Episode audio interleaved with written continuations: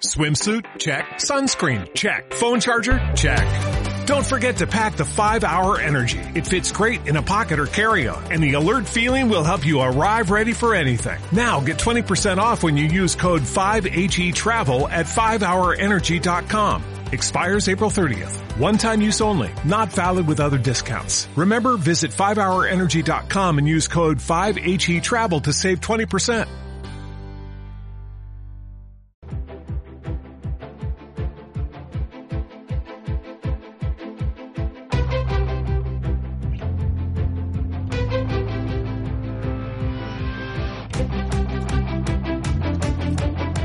Entrevista Capital patrocinada por IG, expertos en CFDs para operar sobre acciones, índices y divisas.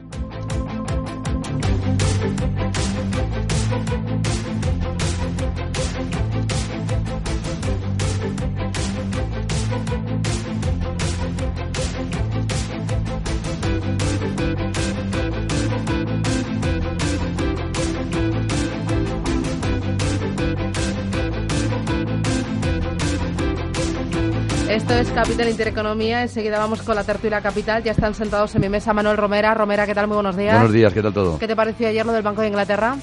Bueno, ¿Tú, algo- tú crees que hay marcha atrás?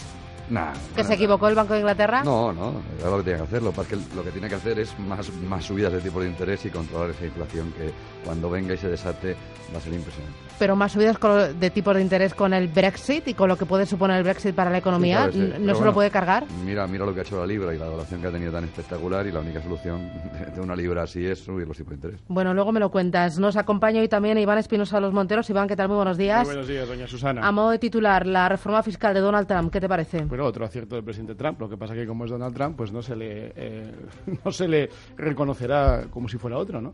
Pero otro gran acierto del señor Trump. claro Nos sí. acompaña Gonzalo Garnica. Garnica, ¿qué tal? Muy buenos días. ¿Qué tal, Susana? Buenos días. Bueno, ayer el Banco de España le puso cifras a la crisis catalana. Dice que puede costar hasta un 2,5% del PIB. ¿Cómo me duele esto, eh? Claro, Bárbaro. claro, claro. Sobre todo le va a costar a los catalanes, al conjunto de España también, porque tiene consecuencias negativas para todos. Ahora, dicho esto, tiene más consecuencias negativas el que en España no impere la ley, el Estado de Derecho y no se cumpla la legislación y los códigos. Entonces me parece que la justicia está haciendo lo que debe. El problema es que los políticos no están haciendo lo. ¿no?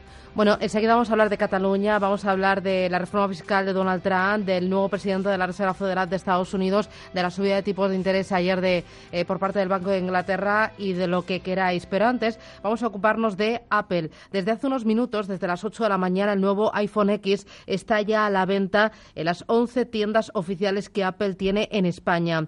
Es un nuevo dispositivo de la compañía que dirige eh, Tim Cook. Eh, va a presentar, se va a poner a la venta eh, en más de 50 países y justo hoy hemos desayunado con los resultados de Apple. Ha ganado 48.300 millones de dólares en su ejercicio fiscal 2017 terminado a 30 de septiembre. Esto supone un crecimiento del 5,8%. Pedro Aznar es director de Apple Esfera. Pedro, ¿qué tal? Muy buenos días. Hola, muy buenos días. Eh, primero, las cuentas de Apple, ¿qué te han parecido?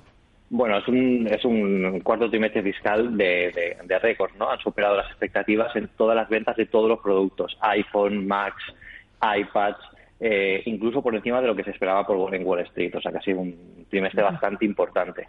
Eh, el 50% de los ingresos de Apple proceden del iPhone. Eh, esta dependencia supongo que no será muy sana.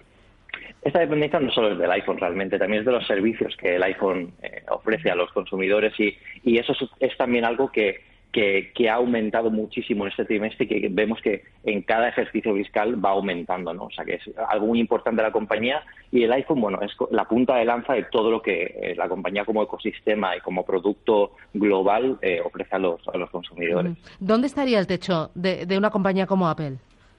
Eh, sería difícil de, de, prever. A finales de, bueno, en los años 90, con la Apple que no tenía Steve Jobs, eh, yo creo que diversificaron demasiado, demasiado los productos y luego no consiguieron el éxito que tuvo que recuperar Jobs cuando volvió a compañía a finales de, de los 90. Yo creo que ahora mismo Apple tiene que eh, seguir potenciando el ecosistema que tiene, ofrecer nuevos servicios, se están metiendo en realidad virtual, se están metiendo en realidad ampliada, están sacando Macs eh, cada vez más potentes, que va a empezar con el iMac Pro a final de este año y van a sacar nuevos productos como el HomePod, ese altavoz inteligente con Siri para, para casa a principios de 2018. Yo creo que lo que debe hacer Apple es un poco diversificar sus productos. El techo, mm, yo creo que los consumidores tienen ahí la palabra, pero de momento los números acompañan bastante lo que las decisiones. Diversificar sus productos y también su presencia en el mundo entero, porque ¿cuánto vende, por ejemplo, en China, cuánto vende en Europa, cuánto vende en Estados Unidos? Mm, es un mercado muy importante. Eh, China, de hecho, es el tercer mercado más importante para ellos, por detrás de, Estados Unidos y de, Europa. Y, bueno, eh, ellos han apostado mucho por China desde, desde hace unos años, están apostando mucho porque están viendo que hay un gran potencial tanto de ingresos como de consumidores que, bueno, sus productos lo ven cada vez más atractivo en un mercado muy complicado porque la tecnología allí es eh, bueno, es un mercado distinto al que, al que tenemos por, por esta parte del mundo, pero yo creo que están entrando con buen pie y, bueno, más apertura de Apple Stores, más servicios dedicados a ellos, más alianzas con partners estratégicos de aquella zona. Yo creo que es bastante importante todo lo que están consiguiendo allí y cómo están creciendo.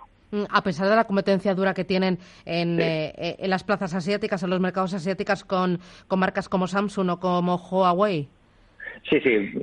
Aquí al final eso es un negocio muy local para, para esas marcas y Apple aquí es un player que tiene un poco rezagado con respecto a lo que hay allí. Pero yo creo que están entendiendo bastante bien el mercado porque, eh, que si bien lo están viendo en los últimos años, a pesar de que no han entrado con descargando todo muy fuerte todo lo que, lo que ellos podrían eh, sacar en el país, eh, yo creo que están haciéndolo muy bien y yo creo que están entendiendo el mercado porque, por ejemplo, el, el simple hecho, esto que tiene el iPhone 10 ahora, el, los animojis, estos emojis animados que tú puedes mover con la cara, que allí es auténtica locura, pues eh, cosas como esa pueden llamar mucho la atención a, un mercado que, bueno, está dominado por gente que, quiere y que demanda ese tipo de productos. Mm, eh, dos cositas más. Una, en bolsa, disparado.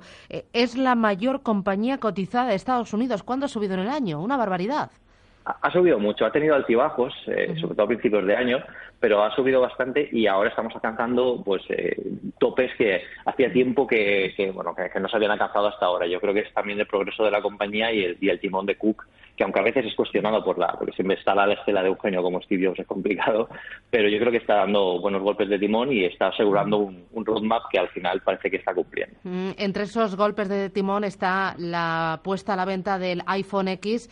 Eh, ¿Cuáles son las perspectivas que tiene Apple en cuanto a ventas, eh, sobre todo pensando que viene la campaña de Navidad dentro de nada?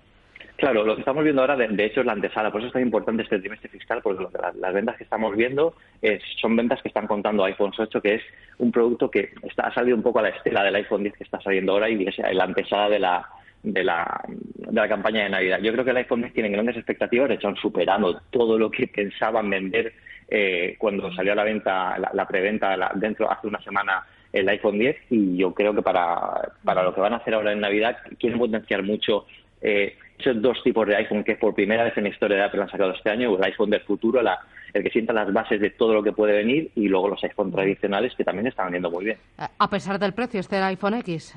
A pesar del precio, fíjate que se, vendieron, se vendió dos millones de unidades en 20 minutos. Es que es una barbaridad. ¿Y, qué tiene que, para ser tan caro? Bueno, eh, yo estuve en San Francisco en la presentación que hizo Apple en, en Steve eh, Theater y la verdad es que hay que verlo en directo. La pantalla es asombrosa, es una pantalla OLED nueva, una densidad que nunca ha tenido ningún iPhone. las barras 3D que, te identifican la cara con Face ID es lo más avanzado que hemos visto en ningún sistema de reconocimiento facial biométrico que hay en ningún móvil del mercado.